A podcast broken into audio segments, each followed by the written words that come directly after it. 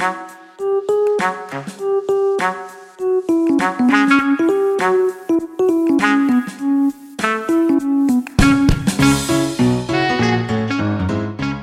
大家好，这边是 Social Bistro。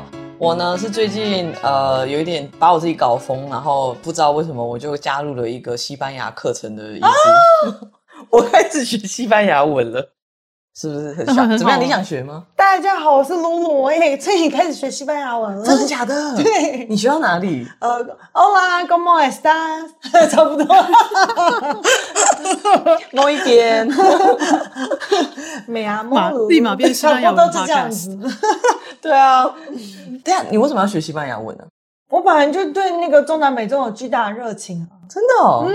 但你是在美纽约学，还是你在台湾学？我在台湾的时候，大学的时候好像带拿了一堂西班牙文课，可是我第一个礼拜去巴厘岛的那个毕业旅行，然后后来就之后再也听不懂那堂课了。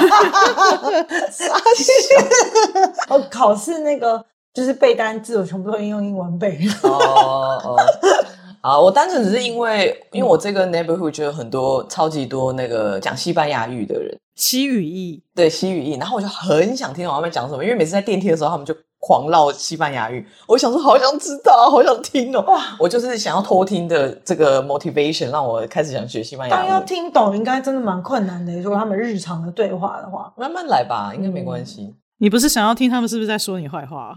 嗯、呃，好像还好，我只是想知道他们都闲聊什么。没那么闲吧？对，如果闲要一讲邻居坏话，哎 哎、啊欸欸，那这样我们约一下去中南美洲旅游，超想去中南美洲，就是多旅游一下，就是会讲西班牙文是比较方便。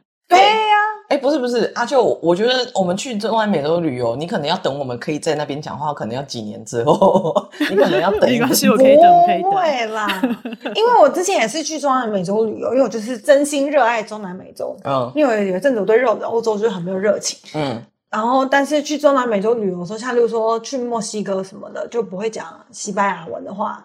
是会蛮困难，因为我记得我好像连在麦当劳，嗯，要点一个冰淇淋，好像都跟他沟通了很久。哦，你没事干嘛去墨西哥的麦当劳？没有，我只想要就是 这个行程很奇怪。不是，就是你偶尔就是想要吃一下。不是说真心热爱中南美洲文化，然后跑去墨西哥的麦当劳？没有，那个比较像就是说第一天我们终于 settle down 这样子。然后就在旁边有一个冰箱，就想说先试一下水温。嗯，没想到这水温一试就太烫了，你知道吗？傻笑，太迟。好，问阿九，问阿九。好啦，嘿，大家好，我是好久没有出现的 Joe，因为在找工作，然后所以。最近的 update 就是夏天过完之后就要去美国的南方当助理教授了。哇！哎呦爆音，大爆音！你们是不是在等很久，准备要尖叫拍手？没错，没有啊，就听到就还是忍不住觉得哇，这真的是太令人开心了。对啊，哎、欸，我跟你讲，这个 podcast 简直就是什么好运之类的。你看，对啊，其实我去年换工作。对啊，你看你也换了工作，我也换了工作，然后那个 Angel 之前也拿到 offer，然后你也拿到 offer。然后那个、啊嗯、那个夏丽丽也成功转博士班，嗯，对啊，哎，各位，对啊，应该说我们是上进的人吧？哎，哦，哇，自己在那边，对啊，幸运的人，幸运的人，真的真的。但是我们有要招募新成员吗？现在是怎样？呃，没有啊，我只是想要跟大家炫耀一下，做 podcast 还是有一些好处。哎，好像跟 podcast 没有关系。哦，好啦，我觉得我们直接切入主题。好，我们上次我们三个人一起合并啊，是不是应该有一年前的事情啊？应该非常久。对啊，我看一下哦，我记得我们是在讨论那个演化论那一次。哦，对对对对对。各位观众，你们知道呃，听众你们知道第几集吗？二十集，二零二一年十月的时候。二零二一。没错，也没有很久啊，还不现在二零二三年呢。对啊，我觉得对，十月是年底，我们现在在春天，还在春天。All right, all right. 好了，一年半，一年半。然后我们这一期其实就是说，我们想要录这集，应该有一年多了吧？我觉得。嗯。但是我们就一直都没有好好的啊，是我，我就说我要行动，是吗？一本来就你是你吗？对啊，因为我想，我就说我要写脚本啊，然后我就一直没有生出来啊。不过我觉得你已经非常。具有产力了哦 没错，谢谢你的肯定。那我们这一集就是其实呃是读书会系列的其中一部分啊。之前我们讨论那个铂金包，那也是好久以前哦。嗯、我觉得那个铂金包，对铂金包可能把我们整个搞坏，想说我们不想再做读书。哈，就是铂金包我们搞坏了，怎么说？因为铂金包我们太三集太累了，是不是？我觉得没有到太累，就只是说三集就觉得好。嗯，好了，有点累，好烦。对对，对但其实就是有听众留言说他们蛮想要听书的，啊，所以我觉得只是我懒而已。我们 我也我也对我也喜欢做书的，只是就累。啊，对，就是要看 书，对还要 summarize。对，好，总之呃，回到重点，就是我们今天要介绍这本书呢，叫做《穷人的经济学》。嗯，然后它的英文叫什么？呃，Poor Economics 吗？嗯、然后这本书呢，它其实就是两个呃，我忘记可能是二零二一或是二零二零年的经济学。的诺贝尔，二零一九哦，这么久之前呢、哦，反正他就是一个呃，他们两个是呃诺贝尔经济学奖的得主，嗯、然后他们就等于是把他们之前研究的一些 summary 跟一些他们的方法，用一些比较简单的方式写在这本书里面，这样，所以他就是专门在讨论穷人啊怎么怎么脱困，然后他们怎么困在这边的等等的这样。嗯，有一个历史的脉络是说，他在里面有讲说，以前大家想要帮助。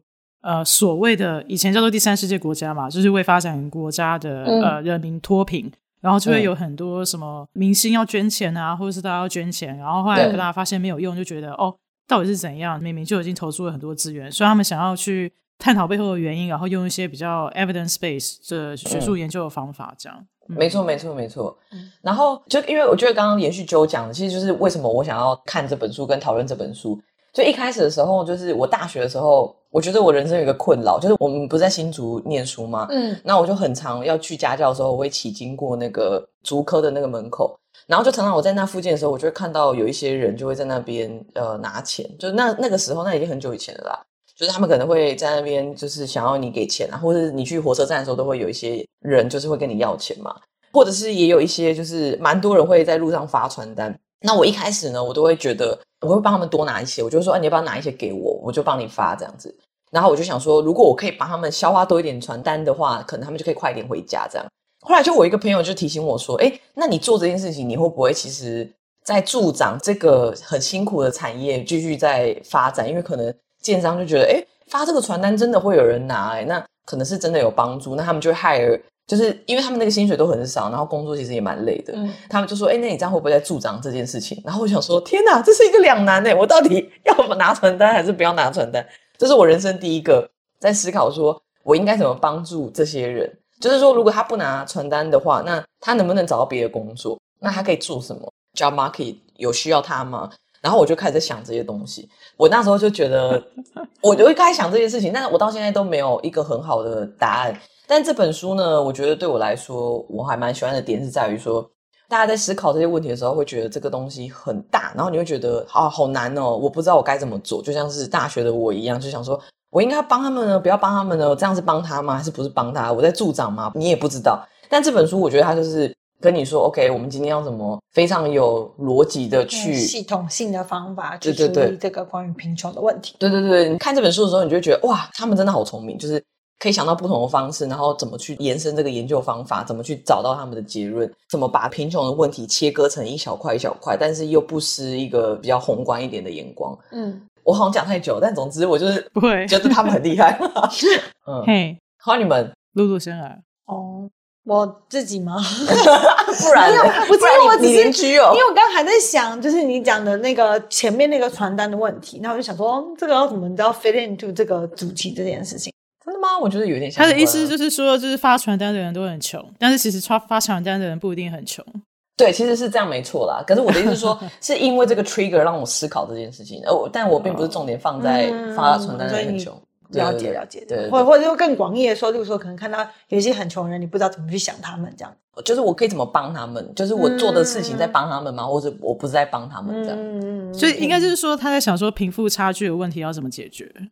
也可以这么说，对对对对嗯，嗯，可以可以这么说，我自己的话，因为好像呃，以前在念书的时候，贫穷就是一直是我蛮有兴趣跟觉得很有热情的一个主题。嗯、因为毕竟当你有来美国的时候，我是幻想我会成为一个 社会学家，做贫穷相关的议题的社会学家。天哪，我们看到一个灵魂的凋零呢！我真的，最后我决定先解救我自己，脱离贫困。对啊，所以才会这样，就是等于。一些相关议题，就像以前的那个什么黑帮老大这种，就是跟贫穷相关议题，我就一直都觉得蛮有兴趣的。哦、嗯，而且我记得很明确记得，因为我还念研究所的时候，我还有跟那个时候我大学教授讨论过，说我要去哪一间学校这样子。嗯、就是那有一间学校在芝加哥，然后另外一间学校在纽约。嗯，那时候就说，哦，好想去芝加哥大学啊。因为毕竟他们就是社会科学很很强，嗯，然后有很多贫穷相关的研究，嗯，那我就说哇，就是我还是觉得蛮有兴趣的，嗯，然后我记得我的就是在我来美国的之前的那封信里面哦，那个教授还回了我信说哦，他说呃，其实去纽约你也可以看到贫穷的样子，他说这样讲不太好，但是可能更多元化的贫穷，嗯、对，哎、嗯欸，我觉得多元化的贫穷是还蛮蛮有趣的一个 问题，嗯、这本书好像有提到。你要意思、嗯、你要刚刚讲什么？没有，我只知道说，就没想到鲁鲁来纽约之后就被资本主义给 成为结构的一部分。对，真的从解决结构问题变成结构的一部分。好哀 伤啊！对啊，呃，好，其实我忘记我一开始为什么会拿这本书来念，哎，好像是因为我自己从小到大的教育训练里面就很缺乏经济学跟金融，然后所以我一直都会。就在看闲书的时候，就会找这方面的东西来看，然后补足自己不足的部分。这样，嗯嗯，不是啊，因为这个理财规划很重要。那你要不要一起念西班牙文？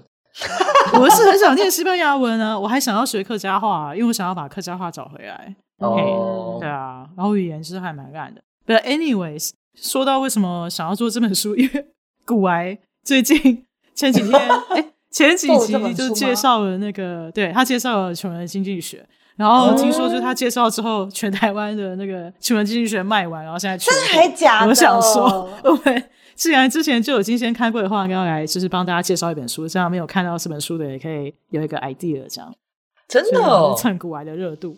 哎、欸，但是我很好奇，啊、我不知道大家能不能把这本书念完呢？因为它的前几章我觉得还蛮好消化，但是我觉得越后面其实它就越来越硬。嗯、我自己觉得啦，它就整体来说不是一个你会想说哦，看完觉得嗯很轻松，然后很简单，因为它的内容还蛮多的，我觉得蛮硬的。我自己我觉得不困难，但不是一个看了会觉得很放松的书。对对对对对对，应该这样讲。嗯、对对对，嗯，嗯不是普罗大众的。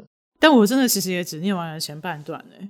哦，没关 系，但后半部我没有念完，是因为我还就是没有时间把它看完，所以并不是那个、嗯、没关系。我觉得，但它的确是会有一些图表，就是一个章节里面可能会有一个图表。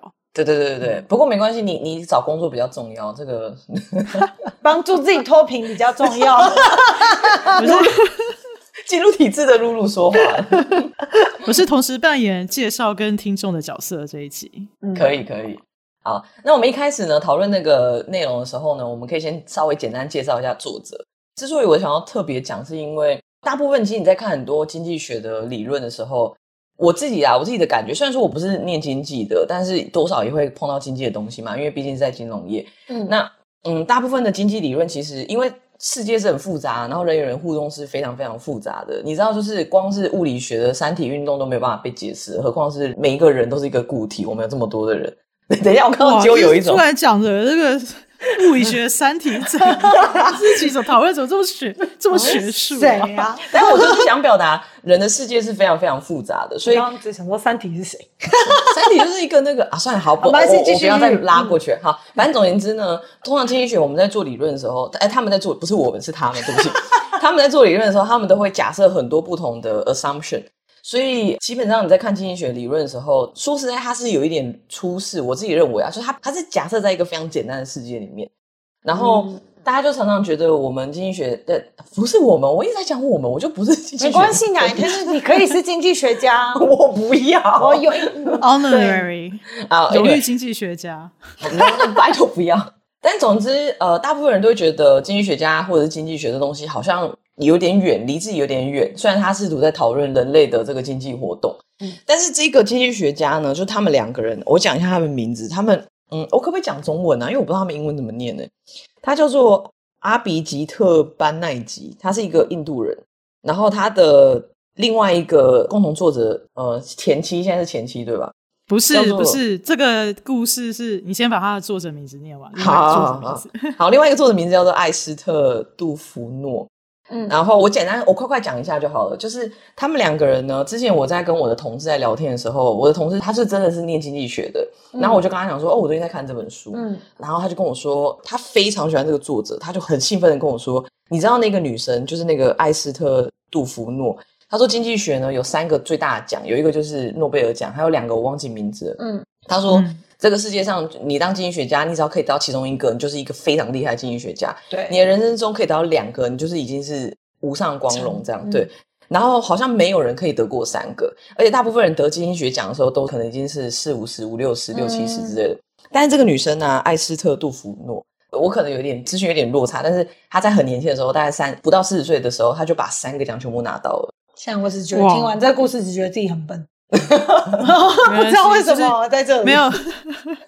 那知道这世界上世界上真的有很聪明的人，但我们觉得一个人一样就可以了。我觉得不用这样想。他很厉害，Anyway。然后我知道这个故事之后，因为你知道，大部分例如像台湾在介绍这本书的时候，他们都会说班奈吉夫妇，或者说班奈吉跟他的妻子。就是我记得那时候在主流媒体好像也都会这样讲。我那时候就觉得有点打抱不平，oh. 因为事实上这个女生是一个非常非常厉害的一个经济学家。Good point。对，Anyway，就是回到性别啦。Oh. 但是我们再转回这本书，总之这两个经济学家非常的厉害。然后回到阿九要讲的这个小八卦。嗯，我我觉得这样我讲我就理解了，因为那个男的什么班奈吉哦，他好像就是跟这个杜福特，嗯，就是一起工作很久嘛，好像工作还没多久，在拿到诺贝尔经济学奖之前。跟老婆离婚，然后就无缝接轨跟这个杜福特结婚了。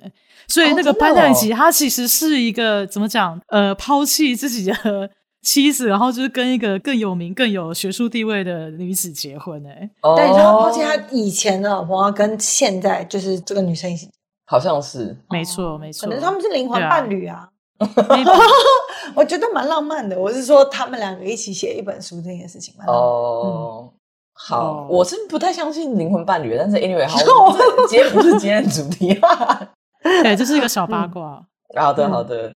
哦，然后他们两个人之所以会很有名的其中一个原因，是因为他们有在经济学里面开创一个不同的研究方式，嗯，叫做 Randomized Control Trial，叫 RCT，嗯，它的中文叫做随机控制实验。就当初我在跟我那个经济学的同事在讨论的时候，他就跟我说，他们这两个人。做了这个很有名的东西，就是这个实验方法。嗯，我要稍微看一下下，但是我的大致理解就是，它其实是用比较 quantitative，就比较数据的方式，比较逻辑统计，然后 data collection 这种方式去做呃经济学的研究。就它比较是就走一个实际上去研究说什么东西 work，什么东西不 work，什么东西可以，什么不可以这样。然后跟一般的经济学只是比较理论式的，有一点点不太一样。但是，嗯，我想让阿啾去做这个。嗯，哦，我不知道原来经济学这么晚才用 randomized control trial，因为这个在呃我们生物学界或是医学界是用很久，而且是几乎是最标准、最基本的方法，嗯、就每个学生进来就是一定要学怎么做 randomized control trial。嗯、但是就是这件事情，普遍来说，在人文社会科学或是在经济学上面，我可以理解，就是会。比较难实行，因为它有些就做对对，有一些 topics 不太能使用。没错，就是尤其是牵涉到人的时候，有时候会有道德问题。嗯，那露露应该更了解吧？我只想要补充一下，就是那个 randomized control trial，就是 in case，比如说可能有些人没有在使用这样的方法，因为我觉得 Joe 可能就蛮了解，因为他毕竟是做。生物相关的，就像讲的是很多很多，就是普遍会使用到的方法。嗯，呃，就是说，其实基本上概念翻成白话，我比较像是实验组跟对照组的这种概念，这样这样可以这样说。嗯嗯嗯，对对对对，就是例如说，我们现在有一群人，但基本上我们就是把这群人，例如说，我们随机的抽样，然后把他们分成两组这样子。嗯嗯，对，然后有一组就是所谓实验组，一组是对照组。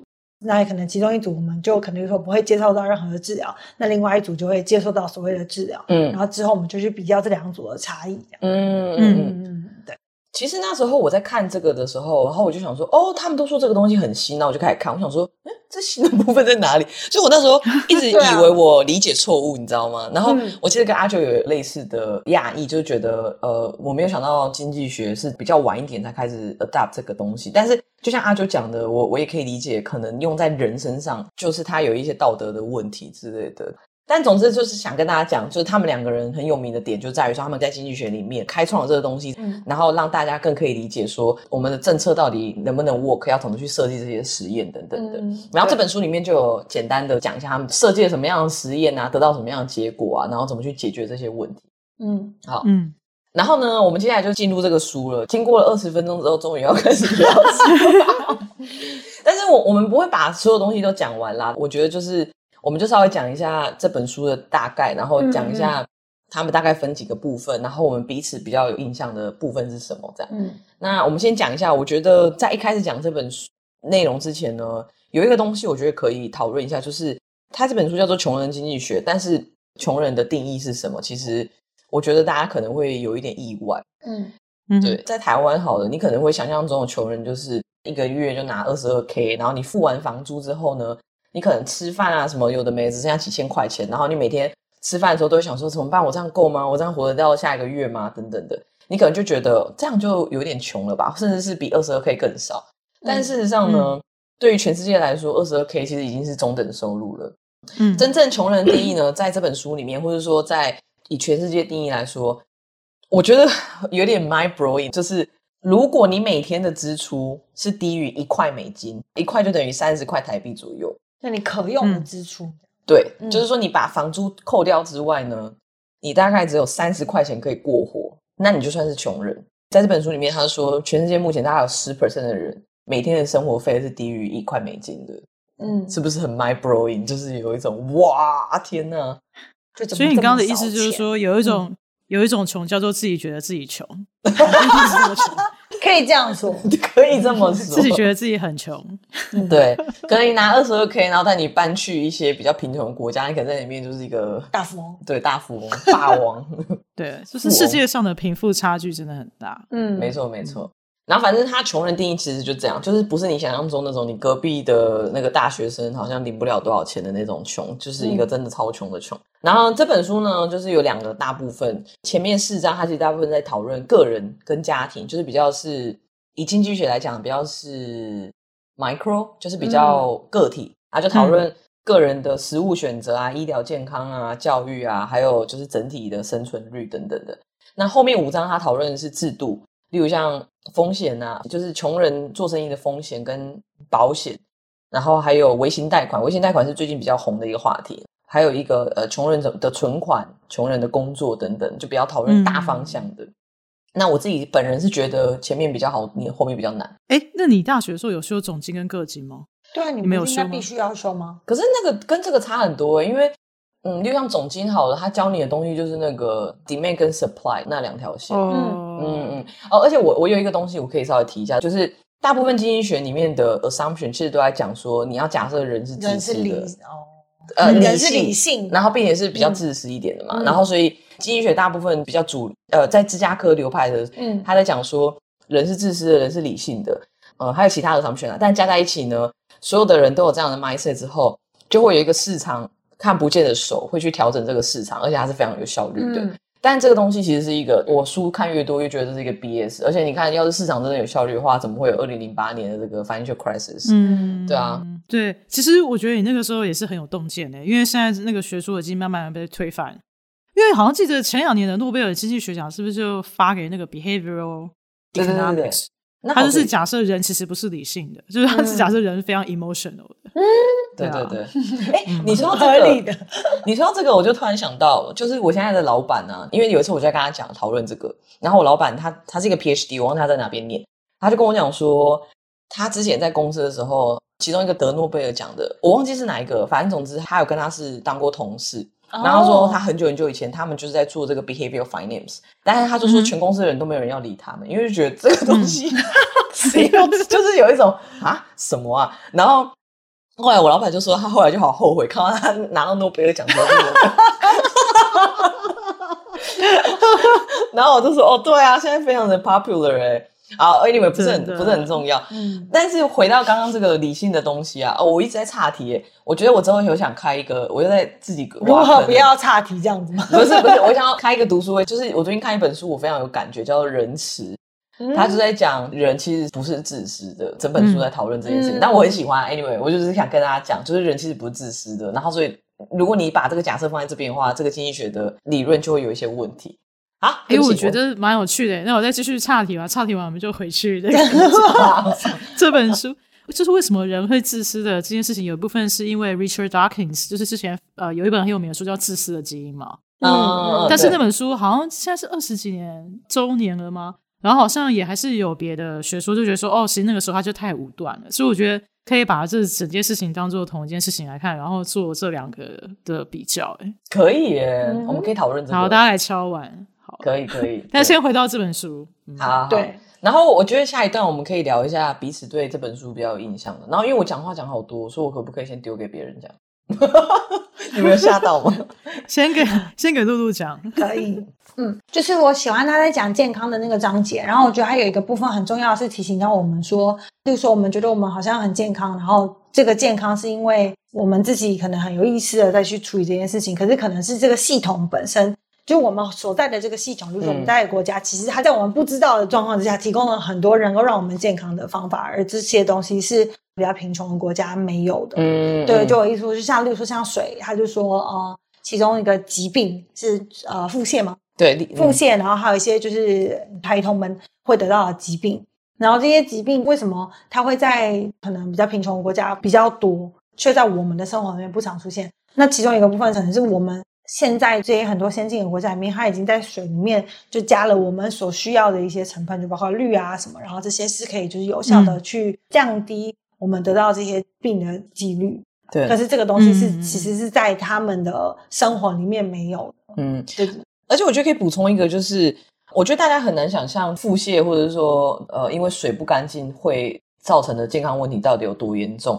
就例如像这本书里面，他会讲说，就是每年呢、啊、就有九百万的儿童不到五岁就夭折，然后五分之一呢都是因为腹泻而死亡的。所以水不干净这件事情其实会造成儿童的死亡率会提升非常多。但我觉得现在，例如像我们在台湾生活或者在纽约，你都很难想象。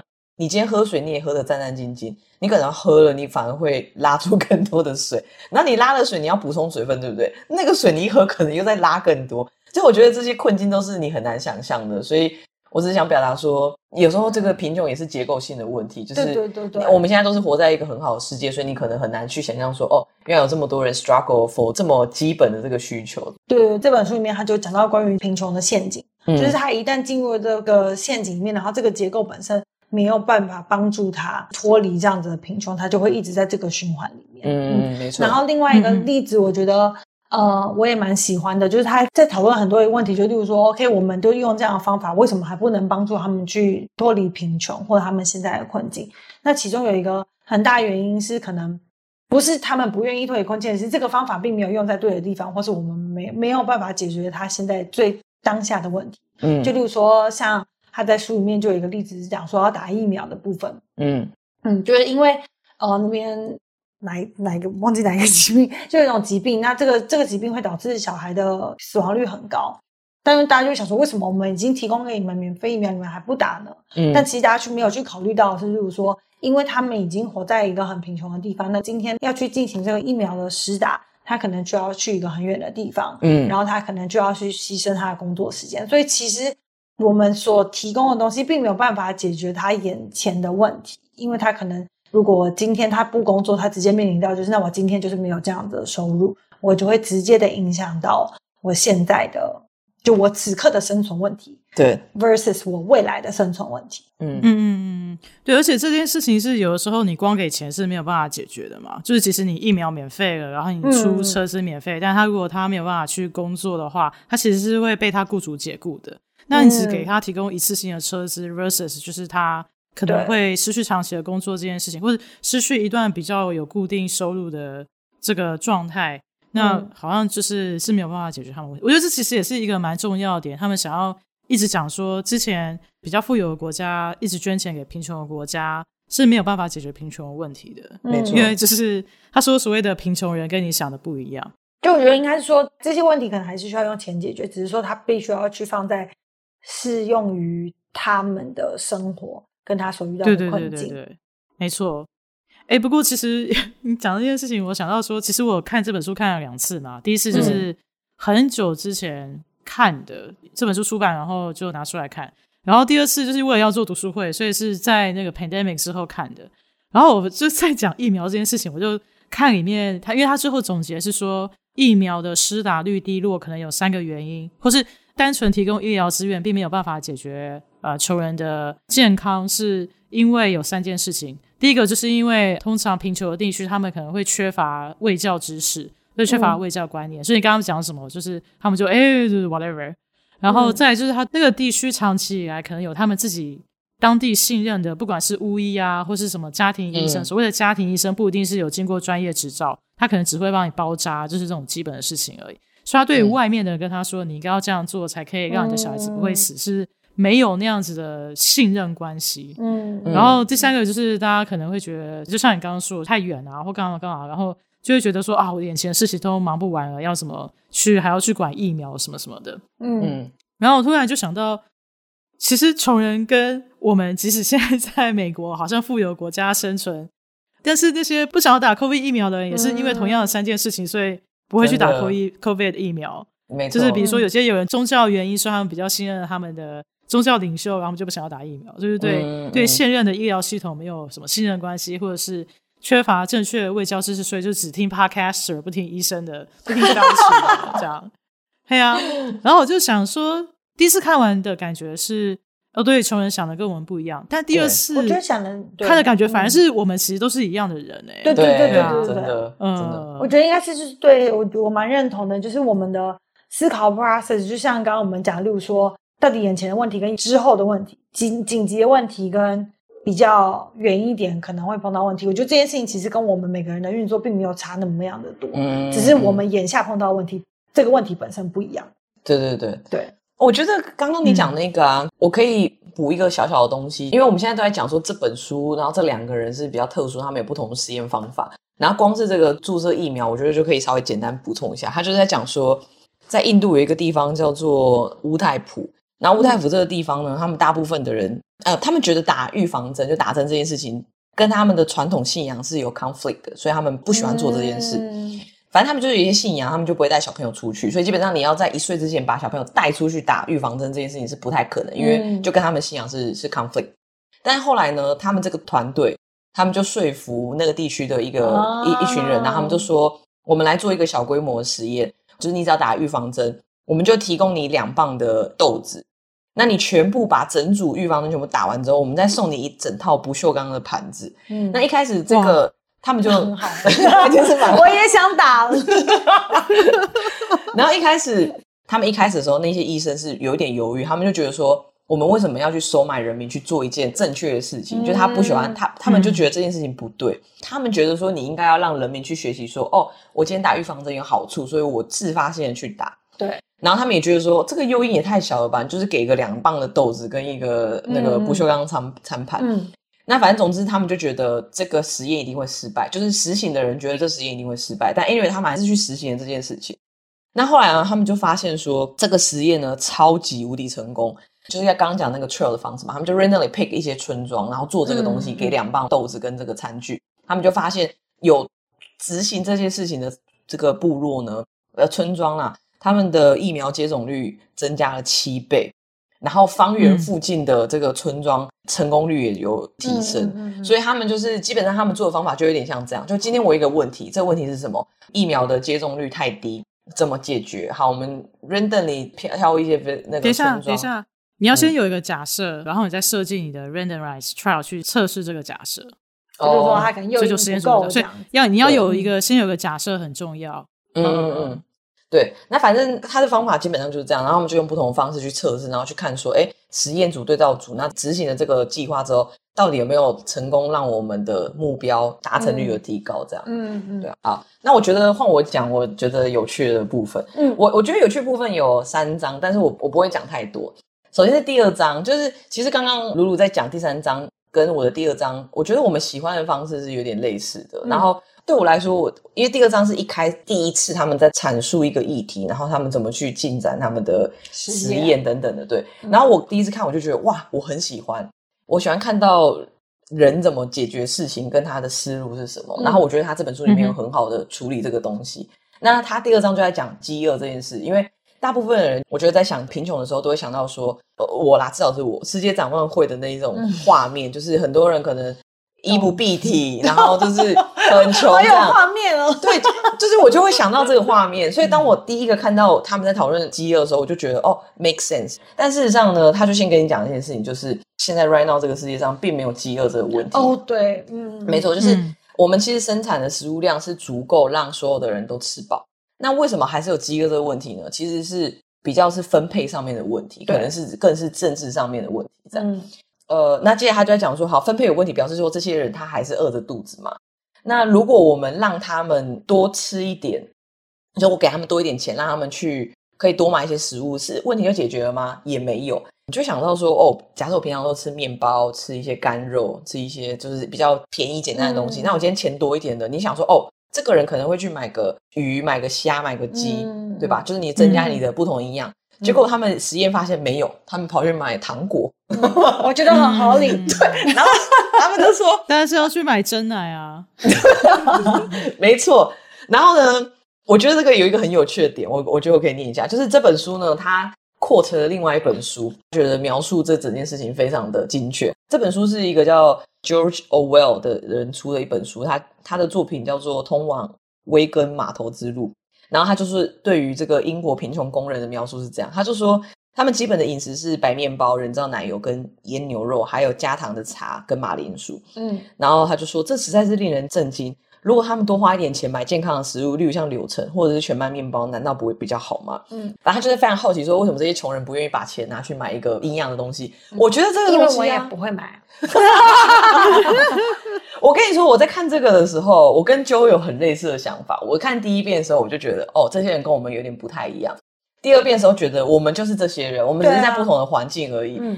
其实就像在美国好了，大家都在讲说，其实反而是资源没有那么多人，他们会去吃，就像麦当劳，嗯、因为那东西便宜，热量又很高，嗯，但它是不一样的东西，但吃起来很爽，嗯，就是比较有资源的人，他会想说，哦，我要花一个十五块钱去买一个沙拉，一个吃不饱，嗯、然后。嗯，你说真的，跟汉汉堡比起来，也没有那么好吃的东西。嗯，对啊，就是大家也会想说，哦，你我今天工作了，因为像穷人来来讲哈，他可能每天都是呃庸庸碌碌在工作啊。你工作完之后想说，啊，我今天多了一点钱。如果你在台湾，你会干嘛？你一定是买鸡排跟珍珠奶茶，对吧？嗯、对啊，是不是很可以理解？很合理。对啊，我觉得就是人在做选择的时候，就是回应到刚刚人到底是不是理性的这件事情，在某个程度上就是算理性也不算理性，因为有一个就是我现在。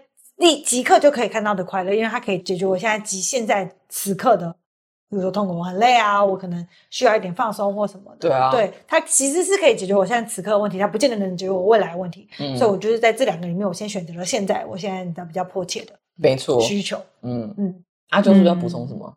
哦，对，我想要补充说，在这一章里面，作者其实有提供一个 propose 一个解决的办法。就是能够用更便宜的价钱，然后呃，向穷人提供更有营养价值的食物。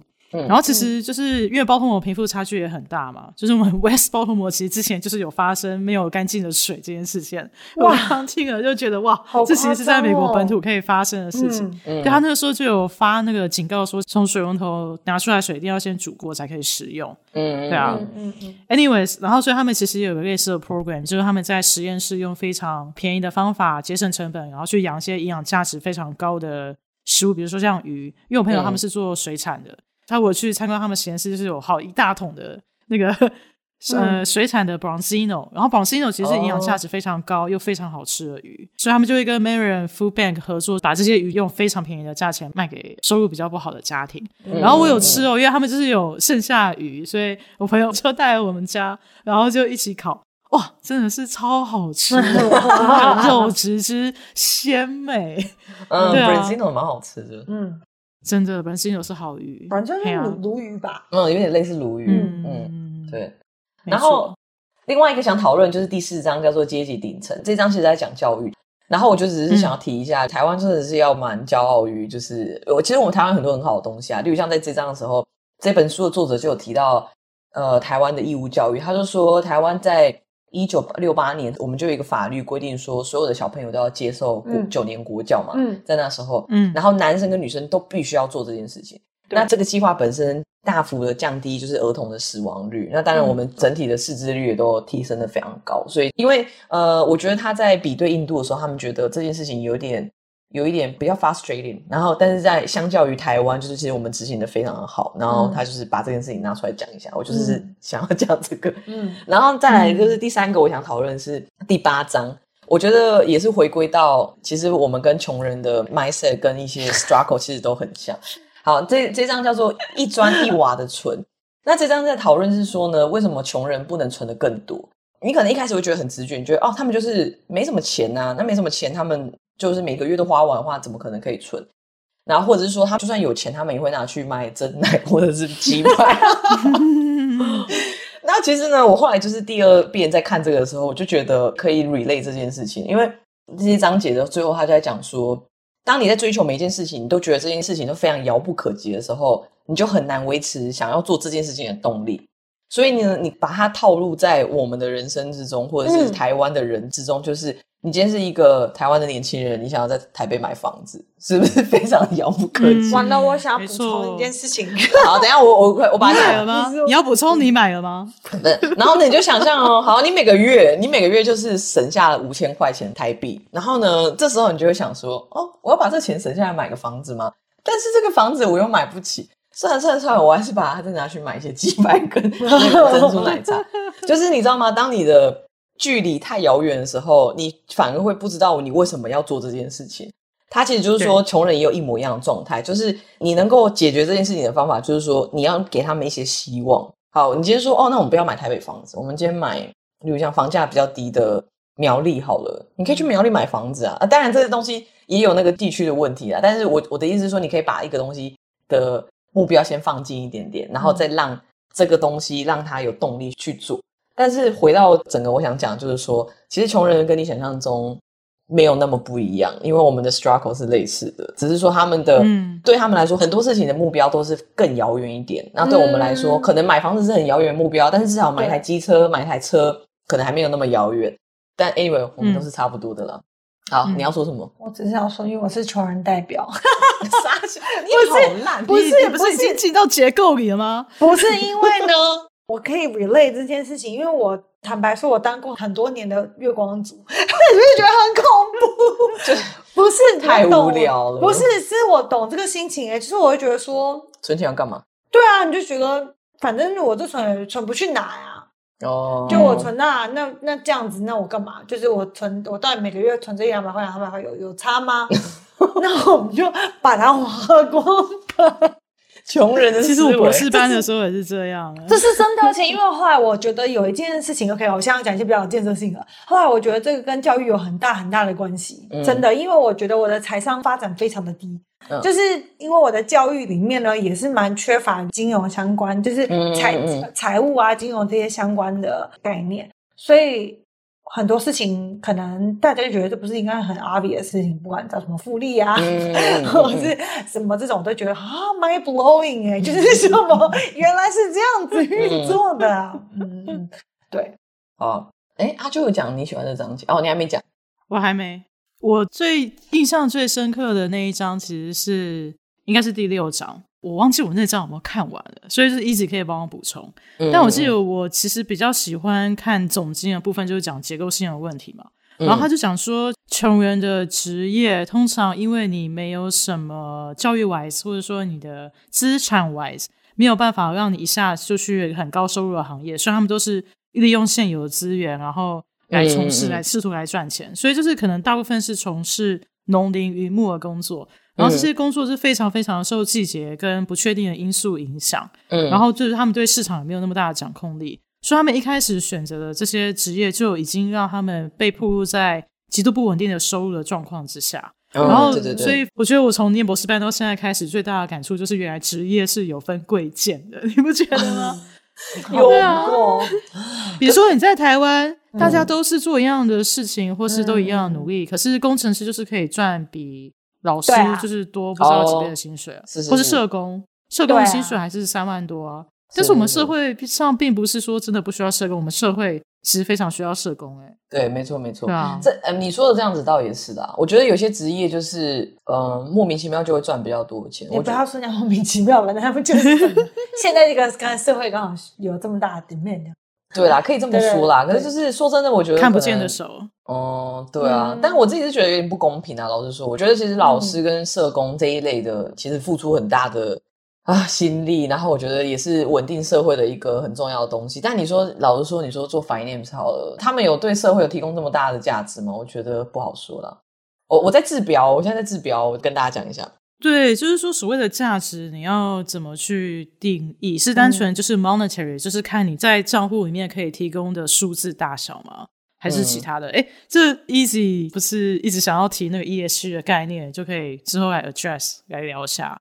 对啊，怎么样就是价值，对啊，可以可以，但简单补一下那个刚刚阿秋讲的东西，就是每个职业都有他自己的风险嘛，但是当然你也知道高风险通常会有高报酬，但是因为对于呃一般人来说，你可能会想说，哦，假设我今天是做渔业好了，那我知道今天如果有一个暴风雨来或者怎么样，我的可能收入就会减少，那我通常一般人就会跑去保险公司说，啊、呃，我要买一个天气险。那今天真的什么事情发生了？我今年没有渔获，但至少我可以从保险公司拿一点钱。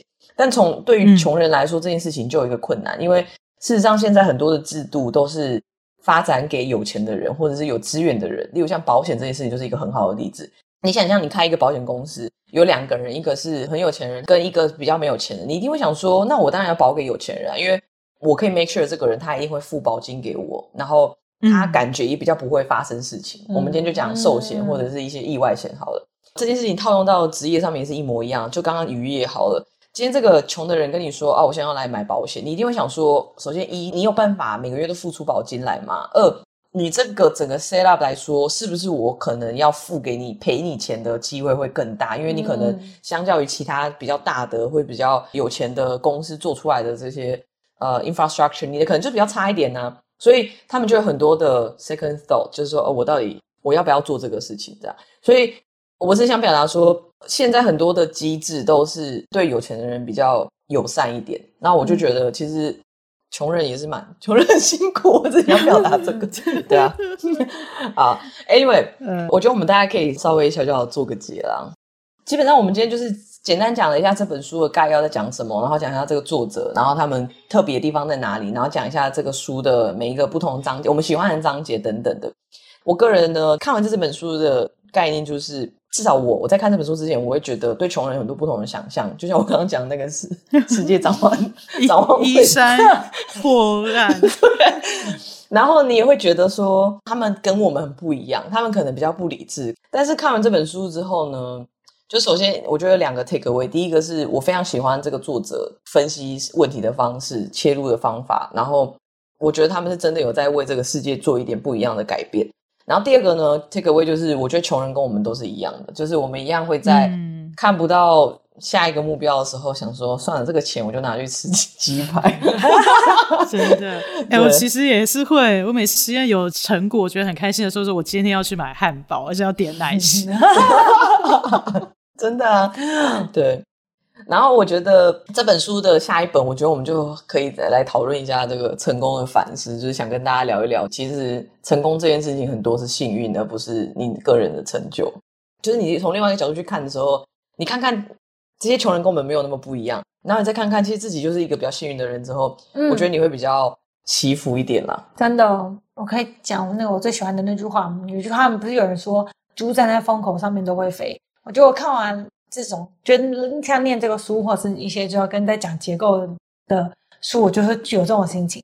我觉得猪站在风口上都，都会飞，就是运来了，你就是怎么样都挡不住。就是你在一个很好的位置上的时候，那你其实你知道，这个就是风会帮你吹，你就会飞。哦，就是这样。那其实，在某程度他们其实就是没有缺乏这样子的，就是这么好的这种 infra 啊，或者这么好的基础。就让他能够去 build up 他成功，所以他才会一直陷入在这个贫穷的陷阱。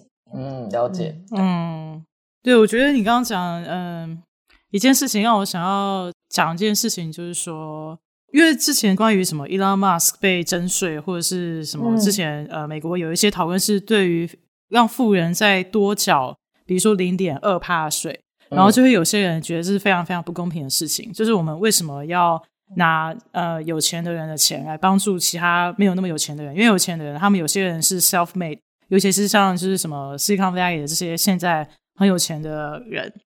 但我觉得这件事情会回到刚刚有一个概念，就是说穷人没有成功是因为他们不够努力，他们没有像比如说 Elon Musk 或是 Zuckerberg 的才能。嗯嗯、但是你回到结构上来看的话，他们原本就是没有站在风口的人。对、啊。然后，然后其实我觉得这个假设的前提是说，这世界上所有的财富是固定的。